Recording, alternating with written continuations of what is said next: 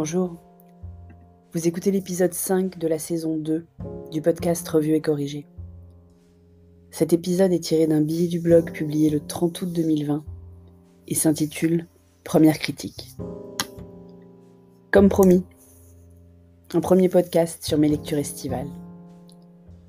Quand j'ai ouvert mon blog en avril 2010, blog dont est tirée une grande majorité de ce podcast, les blogs étaient déjà presque en déclin. Je n'ai jamais vraiment suivi les modes de toute façon. L'avènement des réseaux sociaux et le lancement des smartphones étaient déjà en train de rebattre les cartes et de privilégier les textes courts, puis l'image, aux textes plus travaillés, plus longs, plus fouillés. À l'époque, j'avais un blog rôle dans le pied de page du blog. Il n'y en a plus, parce que la majorité des sites que je recommandais à l'époque n'existent plus. Parmi eux, Chose vue de Emery de Liger. Je n'ai pas découvert le blog de Emery avec l'image du saint de Sophie Marceau qu'il a lancé en mai 2005, mais quand je me suis inscrite sur Twitter, en mars 2010. Emery était déjà un influenceur, et je le lisais et le suivais sur Twitter. J'observais puisque je ne participais à l'époque. Je me suis abonné à son compte peu de temps avant le 5 millième abonné, dont il a annoncé qu'il gagnait un déjeuner en sa compagnie. Je suis sortie de ma réserve habituelle pour en réclamer un mot aussi. Trop bête de l'avoir raté de peu, en 140 caractères. Et je l'ai eu. Ça a lancé ma carrière de râleuse sur Twitter, le meilleur moyen de joindre un service client encore aujourd'hui. Après notre première rencontre, j'ai souvent croisé Emery, ou plutôt MRY, comme il aime à s'appeler, dans ses soirées parisiennes où son statut d'influenceur lui donnait ses entrées. Il était partout. Je m'étais donc promis de lire son livre Tartagueule à la récré, Confession d'un influenceur, à sa parution en octobre dernier. Je n'ai trouvé le temps qu'au bord de la piscine cet été, mais je l'ai lu quasiment d'une traite. C'était mieux. Avec une distance revendiquée, Emery dissèque dans son livre Emery, MRY, avec la froideur qu'on réserve à ceux qu'on a aimés. Il écrit toujours aussi bien qu'à l'époque de son blog, et j'imagine aisément l'effet cathartique qu'a dû avoir cet exutoire.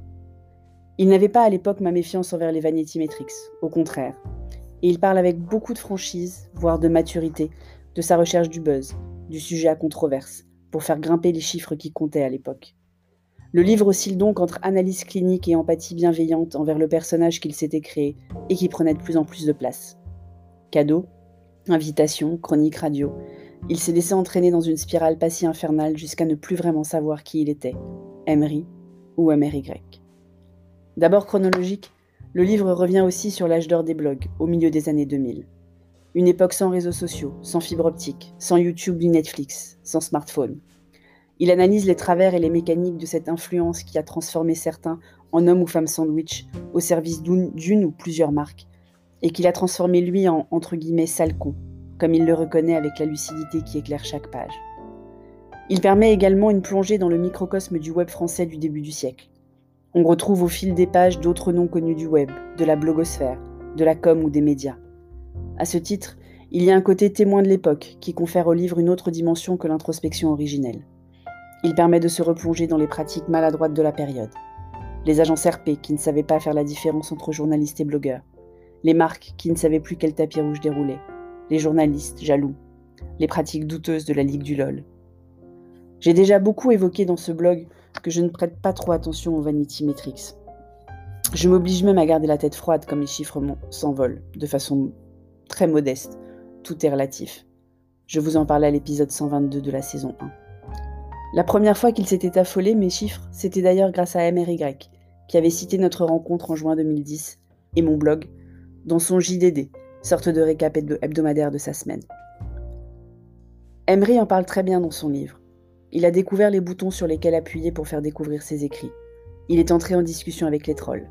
Il a même apprécié ses joutes verbales et écrites avec des inconnus. Ses passages sur les blogueuses mode, qu'il prenait un malin plaisir à provoquer, en sont une des preuves détaillées dans le livre. Je me suis rendu compte à la lecture que je m'interdis justement les sujets à controverse. Peur du fight ou de me dévoiler. Je fais finalement assez attention à ne pas ouvrir de débat sur les sujets clivants, à ne pas me positionner d'un côté ou de l'autre des lignes de fracture, à ne pas faire de vagues. Je m'auto-censure dès qu'un sujet me paraît glissant. Oh, je peux pousser des petits coups de gueule gentillets dans ces épisodes, comme par exemple l'épisode 10 femmes, l'épisode 117 de la saison 1 mais seulement sur des sujets fédérateurs. Mes piètres stats en sont d'ailleurs une preuve évidente. Une introspection pudique, une page d'histoire écrite par l'un de ses protagonistes les plus proéminents, une leçon de sagesse sur le vrai sens de la vie. Tartagueul à la récré mélange subtilement les genres dans une plume impeccable. Emery n'est plus ce sale con d'Amer Y et c'est tant mieux. Mais il m'a fait une nouvelle fois réfléchir et je l'en remercie. Merci de m'avoir écouté. Si vous écoutez sur Apple, merci de laisser un commentaire avec vos 5 étoiles. Et sur toutes les plateformes de balado-diffusion, abonnez-vous et partagez. À bientôt.